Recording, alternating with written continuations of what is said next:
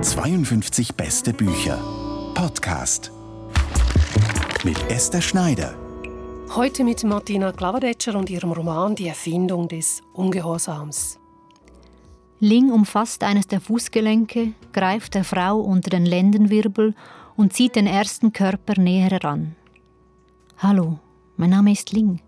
Hab keine Angst, ich mache dich makellos, flüstert Ling unter dem Mundschutz hervor und beginnt den Körper nach Unebenheiten zu untersuchen.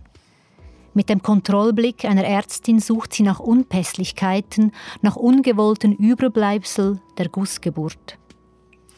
Ling arbeitet in einer Fabrik, die Sexpuppen herstellt, und in großen Hallen hängen leblose, perfekte Körper. Auf ihrer Werkbank liegt ein frisch gegossener Körper, noch ohne Kopf, und sie greift der Puppe in die Scheide, misst den Abstand, ob er der Norm entspricht. Und Ling ist eine der Hauptfiguren im Roman Die Erfindung des Ungehorsams von der Schweizer Autorin Martina Klavadetscher. Sie ist heute mein Gast und ich rede mit ihr über künstliche Menschen, was sie von echten unterscheidet oder eben auch nicht und darüber, was passiert, wenn künstliche Menschen Eigensinn entwickeln und ungehorsam werden. Martina Klaudetscher, herzlich willkommen. Dankeschön. Das ist ein starkes Bild, diese Frauenkörper, die da auf, dem, auf der Werkbank liegen noch ohne Kopf. Und später sieht man dann auch im Roman, wie sie in Fabrikhallen hängen. Das prägt sich ein. Wie kamen Sie auf diese Figuren, also auf diese Bilder von all diesen künstlichen Puppen in Fabrikhallen? Den ersten Impuls für diese, diese Atmosphäre oder diese Szene der Sexpuppenfabrik, die habe ich von einer Fotoserie eines äh, Fotografen, Alexander Plafewski heißt er. Der hat für Keystone in Shenzhen in China eine Sexpuppenfabrik dokumentiert, also mit Bildern dokumentiert. Und diese Serie habe ich gesehen, also diese Bilder habe ich gesehen und die haben sich in meinem Gehirn festgehakt. Die habe ich lange mit mir herumgetragen und die ließen mich nicht mehr los und ich wusste, ich will etwas darüber schreiben, weil das waren so starke Bilder, einerseits befremdlich, irritierend, aber auch wahnsinnig faszinierend. Mhm. Ich habe mir das vorgestellt, es hat mich auch lange noch beschäftigt. Sie beschreiben diese Fabrikhalle in China, wie da diese fertigen Puppen dann an Haken hängen. Und ich dachte mir, ja, auch wenn es keine echten Puppen sind, das löst doch irgendwie ein seltsames Gefühl, vielleicht ein Unbehagen aus. Und zwar genau, weil sie wehrlos wirken. Also sie wirken irgendwie wie ausgeliefert, wenn sie da so hängen. Genau, die hängen wie Vieh, eigentlich wie Ja, es auch genau. im Buch heißt, wie geschaffenes Vieh, nicht äh, geschlachtetes Vieh. Mm, Ich glaube, es liegt auch daran, weil einerseits die hängen da und sind ausgeliefert der Situation, andererseits sind sie unfassbar menschlich. Also natürlich sind die Körper etwas grotesk, überspitzt ähm, geschaffen auch mit, mit diesen Brüsten und den Hintern. Aber trotzdem sind ganz klar als, als weibliche Körper erkennbar, die da serienmäßig geschöpft werden. Es ist ein Schöpfungsakt der seltsamen Art, wenn man so will. Und es hat mich wahnsinnig fasziniert, dass da eine Schöpfung geschieht, eine anmaßende Schöpfung, serienmäßig, nach jedem Bedürfnis geformt. Man kann die Hautfarbe wählen, man kann äh, die Formen wählen und am Ende sogar mit den Köpfen und der Programmierung dann auch den Charakter. Diese Sexpuppen, die für Sex zur Verfügung stehen, ist in der Literatur ein uraltes Thema. Also das kommt vor schon in der Antike bei Ovid etwa mit Pygmalion, später dann auch bei E.T.A. Hoffmann mit Sandmann. Oder in der neueren Zeit habe ich das Buch gelesen von Ian McEwan, Maschinen wie ich, und natürlich Senentunci vom Schweizer Autor Hans-Jörg Schneider, mit dem er ja einen kleinen Skandal ausgelöst hat. Aber Sex mit Puppen oder Robotern, das ist ja auch heute noch ein Tabuthema. Hat Sie das gereizt? Der Sex an sich nicht so sehr. Tatsächlich der sexuelle Aspekt war für mich eher am Rande interessant. Natürlich ist es ein Teil, äh, den man nicht ausblenden kann, wenn es man über diese Sexpuppen spricht. Vielmehr hat mich interessiert, weshalb schöpft denn der Mensch hier ein neues Ebenbild oder ein, ein neues menschliches Wesen? Was will er damit bezwecken? Und auch die ganzen Projektionen und Wünsche, die dann in diese Hüllen hinein äh, gedacht werden, weil die Puppe an sich ja was sehr Erzählendes hat, etwas sehr Fiktionales. Mhm. Es ist ein toter Gegenstand, der mit Imagination gefüllt wird, mit Wünschen. Das fand ich interessant. Weshalb hat man das? Und auch, was sagt das über die Menschen aus, die Puppen schaffen und dann auch besitzen wollen? Genau dies hat mich auch beschäftigt. Ich habe im Internet ein bisschen nachgeschaut, ja, was gibt es da eigentlich über Sexpuppen? Und ich bin da auf einen Film gestoßen aus Japan, wo ein Mann erzählt, dass er Sexpuppen hat, weil er ganz weit entfernt von seiner Familie arbeitet, ganz einsam ist und für ihn sind diese Sexpuppen einfach Gefährtinnen. Klar kann er auch seine sexuellen Lüste daran ausleben, aber trotzdem Glauben Sie persönlich, dass man Sexpuppen lieben kann? Ähm, ja, das denke ich schon. Liebe ist ein sehr weiter Begriff. Wenn man eine Leidenschaft für etwas entwickelt, tatsächlich finde ich, dass es halt über die Gesellschaft etwas sehr Interessantes aussagt, dass Menschen, ob es das Männer oder Frauen sind, diese Zuneigung oder Liebe auf Gegenstände ähm, fokussieren und nicht mehr auf andere Menschen, weil es vielleicht einfacher geworden ist, das mit Gegenständen zu tun? Ähm, ist es so, dass Menschen sich zu sehr emanzipiert haben oder zu kompliziert geworden sind, um sich jetzt mit ihnen abzugeben? Und da ist so eine Puppe einfacher, da sind die Hierarchien klar, sie gehorcht, äh, wenn man will, man kann sie so äh, einstellen, wie man will. Ich glaube, dass es viel mehr über die Menschen aussagt, als den Sachverhalt, dass es die jetzt gibt. Genau, es gibt weniger Beziehungsstress, also man muss nicht diskutieren. Die Puppe macht einfach, genau. was man will. Glauben Sie, dass da eine neue Form von Sexualität oder Liebe oder Beziehung entsteht? Das kann sein, dass, dass man sich dann mehr zurückzieht oder dass ein, eine Tendenz geschieht, dass man Hyperindividualisierung nennen könnte. Dass man sich gewohnt ist, dass all seine Bedürfnisse gedeckt werden, so wie man sie will und das natürlich dann auch auf Beziehungen umsetzt und auch mit äh, Beziehungen und Sexualität dann einhergehen. Schwierig zu sagen, ich bin keine Prophetin in dieser Hinsicht. Ja, wir werden sehen. Also vielleicht erleben wir irgendwann einen Tag, wo der Sex mit Robotern irgendwann so gut ist, dass wir die menschliche Intimität irgendwann nicht mehr vermissen. Daran würde ich stark zweifeln, glaube ich. Gut, das bringt mich zu einem Punkt, in dem es in Ihrem Roman geht, nämlich die Erfindung des Ungehorsams. Also das heißt, wenn man eine Puppe hat, möchte man, dass diese Puppe ja auch reagiert, dass die ein Bewusstsein hat dass sie nicht nur einfach leblos da liegt. Und da sind wir dann ganz nahe bei Ihrem Buch. Äh, die leblose Puppe, die soll ein Bewusstsein haben, einen eigenen Willen, einen Eigensinn und sie soll das Recht haben, ungehorsam zu sein. Darüber reden wir gleich ausführlich, aber zuerst möchte ich auf die Handlung und die Figuren des Romans eingehen. Ihr Roman hat mich erinnert an die russischen kleinen Babuschka-Puppen, die man so auseinandernehmen kann, ja. so Holz, bemalte Holzfigürchen. Und wenn man eine Puppe öffnet, kommt die nächste kleinere raus und dann öffnet man wieder und es kommt wieder eine. Und so ist es mir mit ihrem Roman ergangen. Es beginnt eine Geschichte und in dieser Geschichte ist wieder eine Geschichte und dann wieder eine Geschichte und wieder eine Geschichte. Wie kam es zu dieser Form?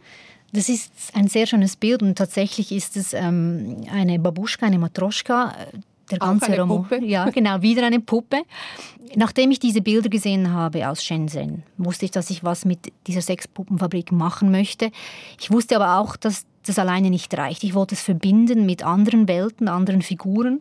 Und als ich diese drei Teile hatte, diese drei äh, Welten und drei ähm, Protagonistinnen, habe ich lange überlegt, wie ich das verknüpfen kann. Und dann hat mir tatsächlich äh, Mary Shelleys Frankenstein genau. äh, die ganz einfache Lösung äh, geliefert, dass das eine Verschachtelung sein muss, eine, wie Sie sagen, eine Matroschka, eine Puppe, die in sich immer was wieder hervorbringt. Es geht ja auch stark um Herkunft in mhm. diesem Roman. Genau. Wo komme ich her? Was bedingt einander? Weil ich wusste, diese Teile, die bedingen sich. Diese Frauen bedingen sich und deswegen wollte ich, dass man den Roman so liest, als würde man sich durch eine Frucht bohren.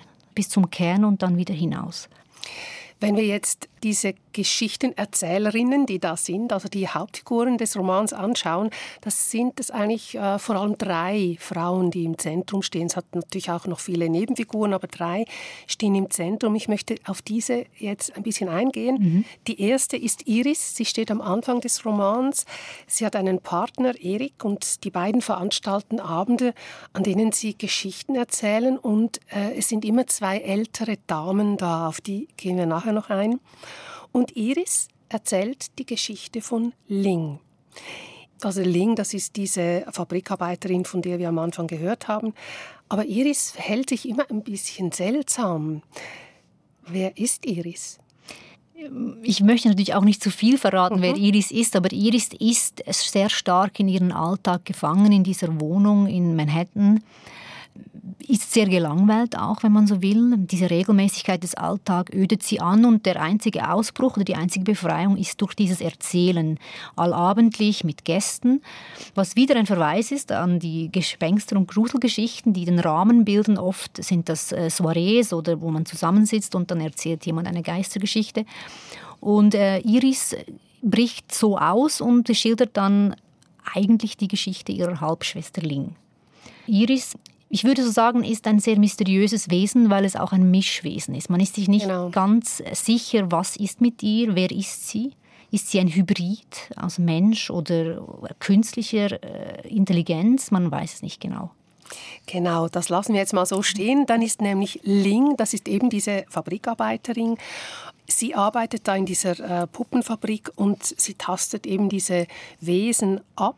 Jetzt ist es so, Ling auch eine seltsame Frau ist. Also sie kann die Mimik der Mitmenschen nicht so recht lesen, sie versteht auch Scherze nicht so ganz, sie hat Lücken in der Biografie, sie soll im Alter von 14 Monaten in einem Waisenhaus abgeliefert worden sein und die Menschen meiden sie eher ein bisschen eben, weil sie so weil ihr ein gewisses Maß an Empathie fehlt und weil in ihrer Iris irgendwas ein bisschen unheimlich ist.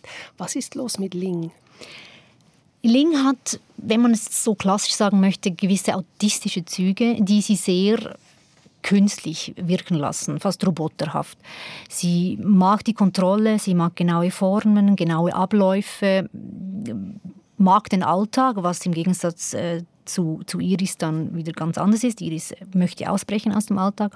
Und Ling hält sich an diesen Strukturen fest. Klarheit, Sauberkeit, ähm, kann schwer Gesichter lesen, deswegen mag sie, mag sie auch die Köpfe nicht in der Fabrik. Sie findet die, die weiblichen Figuren ohne Kopf viel besser, weil die Gesichter, da fangen die Probleme an. Das ist die Irritation für sie, weil sie zuerst lernen musste, diese empathischen äh, Ausdrücke zu lesen. Und auch Ling ist insofern interessant, da sie menschlich ist, aber sehr amenschliche Züge hat wieder. Auch hier verschwimmen wieder diese beiden Ebenen von biologischen Mensch, also echter Mensch, so wie wir sind und wir sie kennen, und humanoide künstliche Wesen. Eigentlich diese, dieses Uncanny Valley, wie man so schön sagt, dieses, dieser Gruselgraben, ist jetzt etwas echt oder unecht. Den habe ich versucht, so, so dicht zu machen, so nahe aneinander zu rücken, dass es Überschneidungen gibt und man manchmal nicht mehr weiß, was ist jetzt diese Figur? Ist sie echt oder falsch? Genau, ich habe mir beim Lesen immer überlegt, ja, es kann ja sein, dass sie echte Anteile haben und künstliche. Vielleicht sind es Cyborgs, also so halb Mensch, halb Maschinenwesen. Und sie spielen sehr schön damit. Es ist immer offen. Was ist es genau? Und sie, sie, sie halten dadurch natürlich auch eine unglaubliche Spannung aufrecht, die sich durch den ganzen Roman hindurchzieht, bis zum Ende, das ich jetzt wirklich nicht verrate, wo man dann schon ein bisschen mehr erfährt über diese beiden Figuren Ling und Iris. Und dann ist ja noch da die dritte Figur, Ada. Die hat es wirklich gegeben. Und zwar ist es Ada Lovelace. Äh, sie hat im 19. Jahrhundert in England gelebt. Sie ist die Tochter des britischen Dichters Lord Byron. Sie ist Mathematikerin gewesen, hat sich für Maschinen interessiert, auch für Webstühle mit Lochkarten. Sie gilt auch als Pionierin der Programmiersprache und sie ist fasziniert von Menschenpuppen. Wie kam diese Frau, die es im Gegensatz zu Ling und Iris wirklich gegeben hat, in diese Geschichte hinein? Genau aus diesem Grund, weil Ada eigentlich wie ein Teil der Herkunft ist äh, von den anderen zwei Figuren, weil sie als Pionierin der Programmierkunst gilt, weil sie als erster Mensch überhaupt ein Computerprogramm in Anführungszeichen geschrieben hat für diese ähm, analytische Maschine von Charles Babbage und in ihren Visionen, wenn man so will, den heutigen Computer vorausgesehen hat. Und das bereits 1840, 41. Und ich war total fasziniert von, von dieser Ada Lovelace, weil sie einerseits in einer Zeit gelebt hat, in der Frauen überhaupt nicht zur Universität gehen durften. Ähm, sie musste ihre mathematischen Studien zu Hause selber irgendwie hinkriegen, hat sich Bücher beschafft, lebte unter sehr natürlich einerseits sehr luxuriös, weil sie aus gutbürgerlichen Kreisen mhm. kam, gleichzeitig unter einer sehr tyrannischen Mutter litt auch, die sie, wenn man so will, ständig auch beeinflusst hat, programmiert hat, wenn man mhm, so will. Da jetzt. sind wir wieder beim Programmieren genau, oder auch Menschen können programmiert sein, oder? Und trotzdem hat sie es geschafft, einen kleinen Augenblick lang eine Vision zu entwickeln, die schon so viel weiter reicht, fast schon 150 Jahre weiter reicht und das fand ich sehr interessant, dass man unter diesen Umständen trotzdem so ein, Funke von Genialität in die Geschichte hinausschoss, in die, in die mhm. Historie der Menschheit und dann diese Saat dann, ich weiß auch nicht, im 21. Jahrhundert erst richtig aufgeht, wenn man so will. Man muss ja sagen, also sie hatte als Frau damals wirklich keine Möglichkeiten. Also sie musste sich immer an Männer wenden, wenn sie Zugang zu Bibliotheken oder zu Informationen haben wollte. Dann war sie auch noch körperlich geschwächt. Sie war oft krank. Sie musste im Bett liegen. Also es ist unglaublich, was diese Frau trotzdem geschafft hat. Ja, absolut. Überhaupt die Körperlichkeit, die auch mit dieser Biografie der äh, Ada Lovelace einhergeht, die Körperlichkeit in diesem viktorianischen Zeitalter, die gar, wie gar nicht erlaubt war, keine Körperlichkeit. Und äh, trotzdem hat sie es geschafft, ähm, mit ihren geistigen Studien äh, das hervorzubringen. Überhaupt Körperlichkeit ist ein ganz wichtiges Thema in diesem Roman auch, wie die bestimmt wird von außen, wie sie gelebt wird. Das äh, war mitunter ein wichtiger Aspekt, dass die Künstlichkeit, die von künstlichen Wesen natürlich ausgeht, nicht was Cleanes bleibt, nicht was Verkopftes, nicht was Technologisiertes, sondern auch sehr körperlich bleibt, sehr schmutzig. Da ist, ähm, dass man das sehr sinnlich beibehält, das war mir wichtig.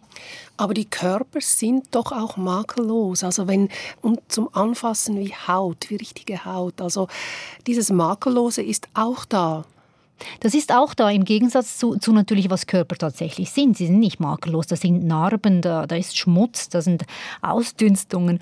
Und als, als Kontrast dazu diese vermeintlich perfekten Körper, wobei, wenn Sie eine Sexpuppe bin ich überzeugt, wenn, die, die, wenn sie die drei Jahre lang haben, ist die auch nicht mehr äh, klinisch sauber. Ja, insofern ging es um diesen Gegensatz, aber auch, ist es denn ein Wunsch, diese sauberen Körper zu haben oder was macht die Gesellschaft mit Körperlichkeit? Wie beeinflusst die Gesellschaft das körperliche Ich? Wenn man von der Dreiteiligkeit des Romans spricht, ist auch diese Dreiteiligkeit ganz wichtig, wenn man bedenkt, dass, dass es ein Nicht-Ich gibt, wenn man so will, die Gesellschaft. Dann gibt es das körperliche Ich, das ich selbst habe, und das, das geistige Ich, das Innere, das Programm, wenn man so will. Und diese drei Teile programmieren sich ja gegenseitig. Wenn man sieht, der Körper programmiert den Geist, der Geist hat Einfluss auf den Körper, aber auch die Gesellschaft hat Einfluss auf den Geist und den Körper so. Wobei das ein Ungleichgewicht ist, dass natürlich die Gesellschaft, das nicht ich, wenn man so will, den größten Einfluss auf Körper und insbesondere auch den Geist hat. Ist das eine politische Aussage Ihrerseits auch? Ja, kann man, kann man so lesen. Doch, finde ich schon, ja.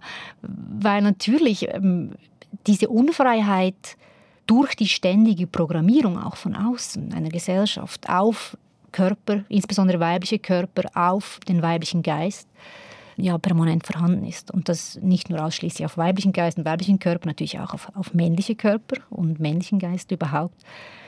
Das fand ich schon sehr wichtig jetzt auch dass das mal deutlich wird. Wie kann man sich denn von dieser Programmierung befreien? Mhm. Ist die Programmierung heute noch stärker als zum Beispiel zur Zeit von Ada? im 19. Jahrhundert. Im gewissen Sinne, wenn man jetzt an all diese Bilder denkt, die uns überfluten, sei es in Social Media, sei es einfach Bilder von, von der perfekten Frau, von der perfekten Haut, von, alles ist perfekt. Das ist interessant. Ich weiß nicht, ob es stärker ist, es ist bestimmt anders. Vielleicht vielseitiger tatsächlich noch. Vielleicht tatsächlich intensiver, wenn ich mir das so überlege. Die mediale Einflussnahme hat sich ja vervielfältigt. Mhm sind ja ganz viele Tentakel, die da die ganze ja, Zeit genau. nach uns greifen. Das ist interessant. Ich glaube schon, dass es, ähm, vielleicht wurde sie perfider, die Programmierung. Das ich, ja, das finde ich einen ganz guten Ausdruck, perfider. Mhm. Wahrscheinlich ist es mindestens so schwierig, damit umzugehen, anders, aber auch schwierig wie damals äh, im Zeitalter von Ada. Und man findet trotzdem, ich glaube, in jeder Zeit und jeder Gesellschaft finden die Wesen, die menschlichen Wesen Auswege dieser Programmierung zu entgehen. Mhm. Mit, mit Flucht nach innen und insbesondere mit, das ist im, im Buch, die Befreiung mit Erzählung, das Erzählen an sich als befreiender Akt dieser Programmierung. Genau.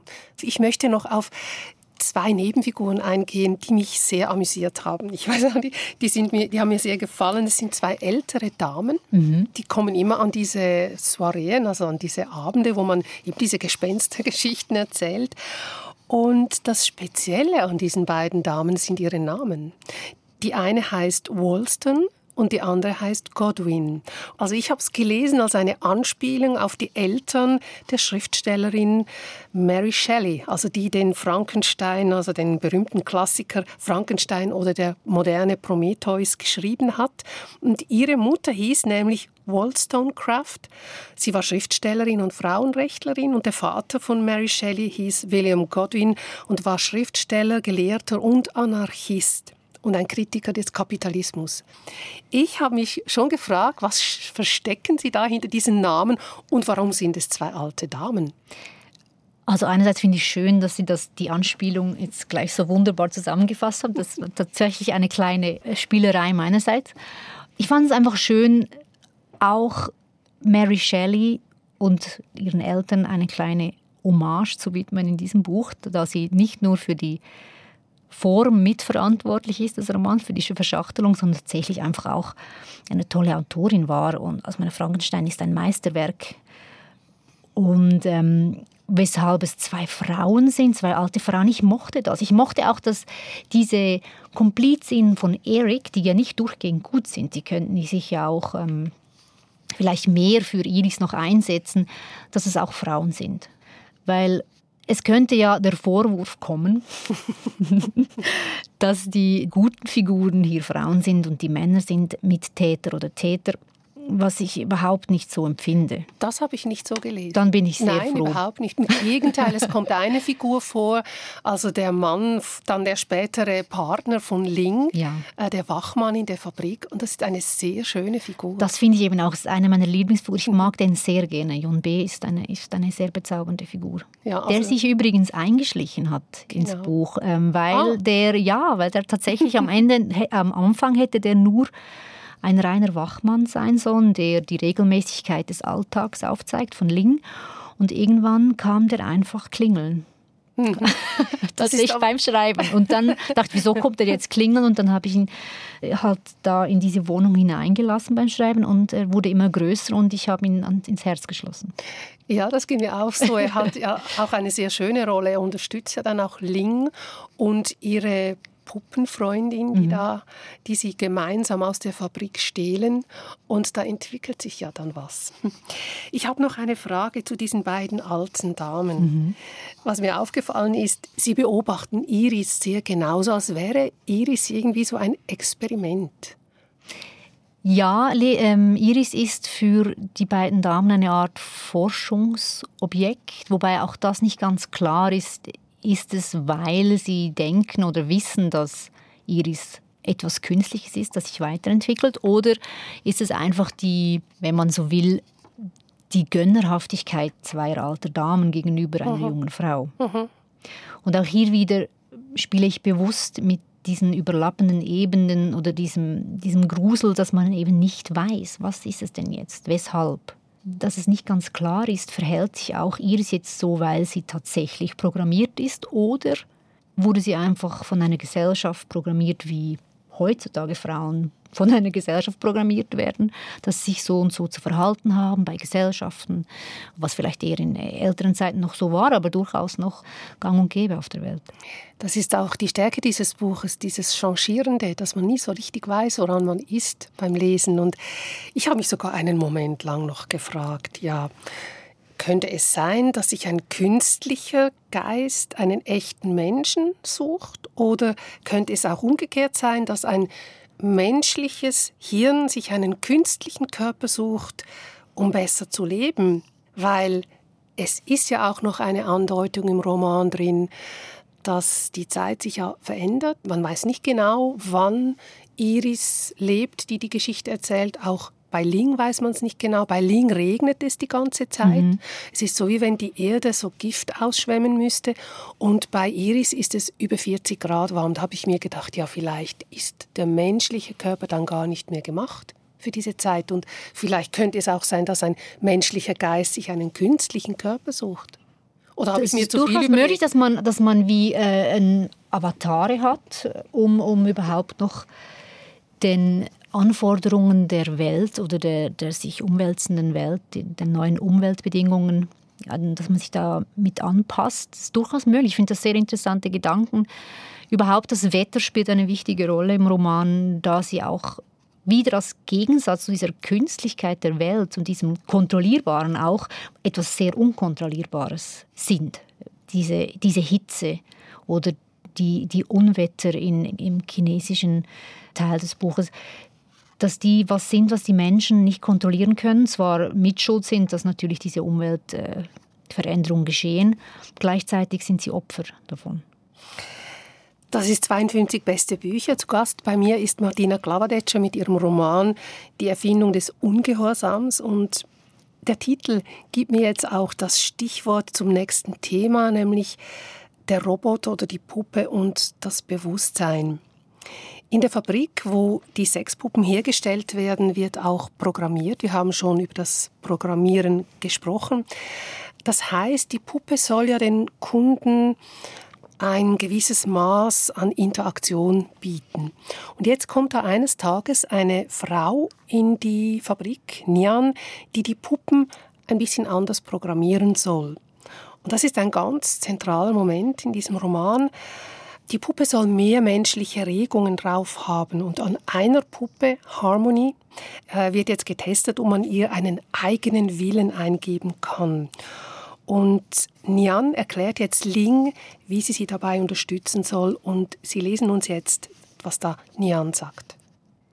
Es geht darum, die sprachliche Interaktion zu verbessern, sie zu prüfen und zu erweitern. Mehr Verbindungen bedeuten mehr Variation. Zu vorhersehbare Abläufe sind endgültig vorbei, erklärt Nian und fährt fort. Wir streben nach einer gewissen Willkür, auch wenn diese Willkür gemäß Logarithmus natürlich wieder berechenbar ist, für uns. Am Anfang zumindest.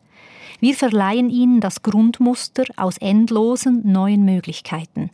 Das heißt Verhaltensweisen, Sprachmuster, Semantik, Reaktion auf Befehle, initiierende Aktionen, Nian schmunzelt. Wünsche, Eigensinn. Wünsche und vor allem Eigensinn soll die Puppe haben. Was genau passiert hier? Es scheint ein Paradox, dass man natürlich Eigensinn wieder programmieren kann. Mhm. Aber tatsächlich ist das ja eine der Befürchtungen oder Szenarien, die man der KI, der künstlichen Intelligenz ja zuschreibt, dass wenn man sie mal anstößt, sie sich verselbstständigt und Eigensinn entwickelt. Im schlimmsten Fall kann das katastrophal werden oder nicht schlimmsten Fall äh, interessiert es die KI keineswegs, was dann mit dem Menschen ist. Ich mochte die Idee, dass hier was Eigenes entsteht, dass man diesen Ungehorsam ja eigentlich auch einpflanzen kann. Und tatsächlich hat es auch wieder mit ähm, Ada Lovelace zu tun, die sagt oder schreibt, dass es nicht möglich ist, dass eine Maschine je was gänzlich Eigenes hervorbringen mhm. kann. Also sie spricht ihre Kreativität im weitesten Sinne ab. Und es gibt dann auch diesen sogenannten Lovelace-Test mittlerweile sogar, die beweisen will, ob künstliche Intelligenz kreativ sein kann, was Kreatives hervorbringen kann. Und hier, wenn man so will, ähm, wird durch diese Sprachapplikation der Sexpuppen wird diesen Puppen äh, Kreativität eingepflanzt. Es ist eine Frau, die das macht, also dieses äh, einpflanzt oder programmiert. Also sie programmiert einer weiblichen Sexpuppe Ungehorsam ein. Ist das ein cyberfeministischer Akt? das, oh, das klingt gut. Vielleicht ja, vielleicht, vielleicht ist es einfach auch nur eine Befreiung. Oder vielleicht ist ja ein cyberfeministischer Akt tatsächlich gleich Befreiung. Ja, ich sage einfach Ja dazu. Man kann es auch als Geburt oder besser Zeugung, also Schöpfungsakt von Cyborgs, also halb Puppe, halb Mensch, also mit einem sehr ausgewachsenen Bewusstsein lesen. Das stimmt.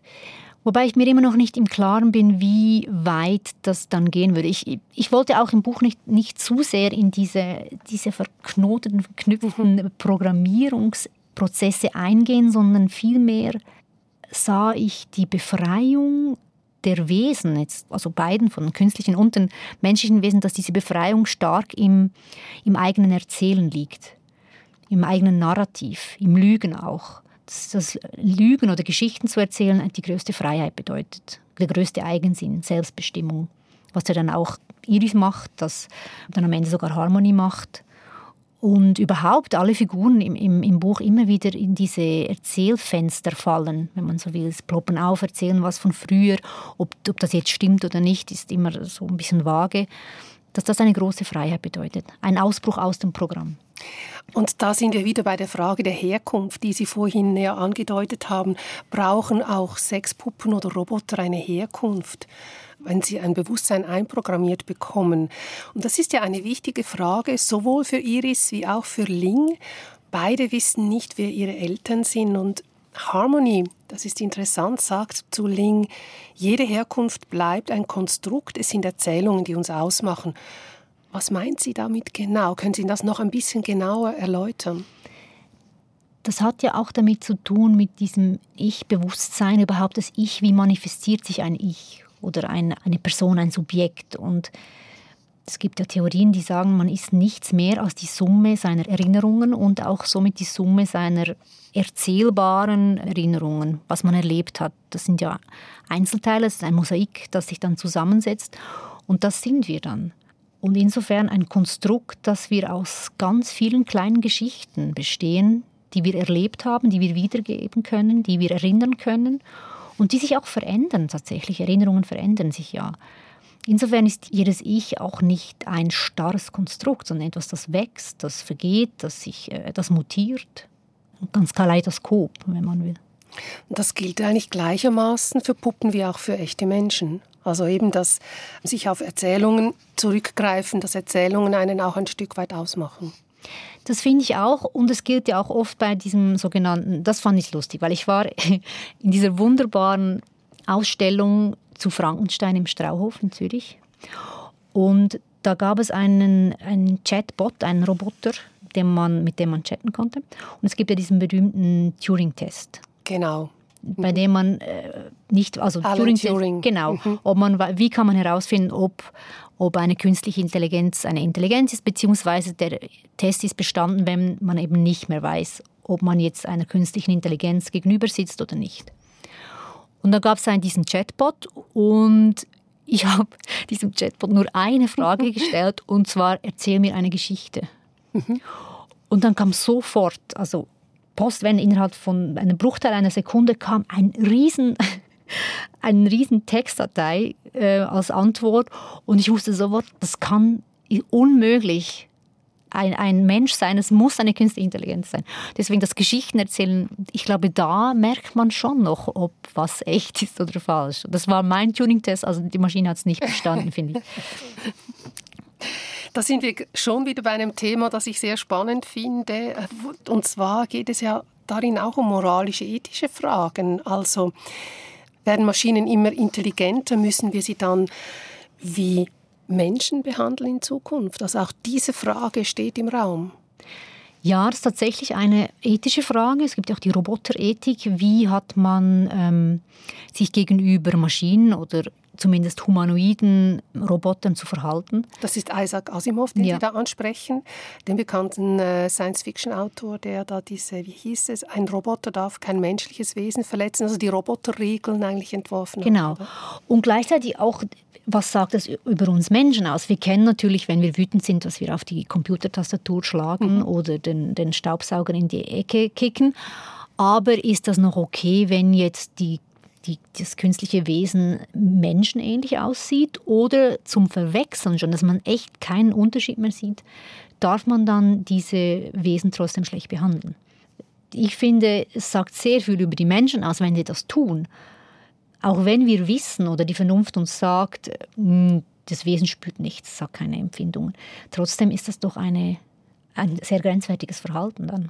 Ja, und da kommt die nächste Frage, ja, darf denn zum Beispiel ein Arbeitsroboter oder eine Sexpuppe auch mal Nein sagen? Also wenn sie findet, jetzt äh, muss ich mich vor Überanstrengung schützen, darf sie das? das ist, ja, ich weiß es nicht. Ich weiß es tatsächlich nicht. Was ich in dieser Diskussion jetzt sehr interessant finde, ist, wo ist denn am Ende der Unterschied von einem programmierten Wesen, das künstlich ist, und einem Mensch? Weil wir ja am Ende auch programmiert sind. Mhm. Einerseits, wie gesagt, gesellschaftlich, aber auch die ganze DNA, Chromosom ist ja eine Art Programm, das uns innewohnt.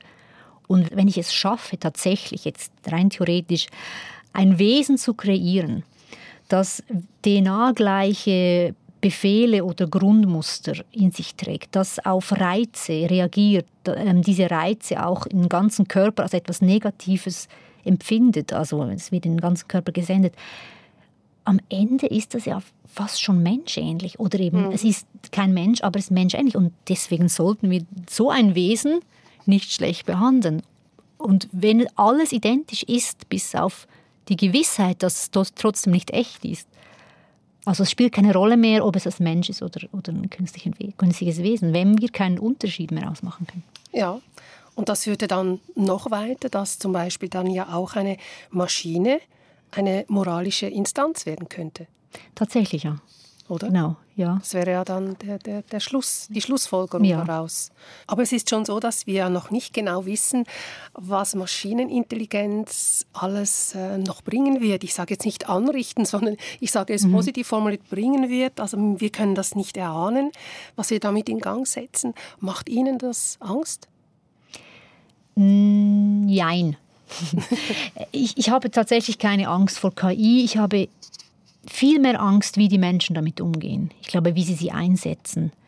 Und hier ist wieder der Mensch das Objekt, das ich kritisiere und nicht die Maschine natürlich, weil ähm, ich glaube, dass viele Prozesse, programmierte Prozesse, Algorithmen mittlerweile sehr undurchsichtig geworden sind und das ist ein Problem, wenn man nicht mehr weiß, wie kommt jetzt eine Maschine auf dieses Resultat.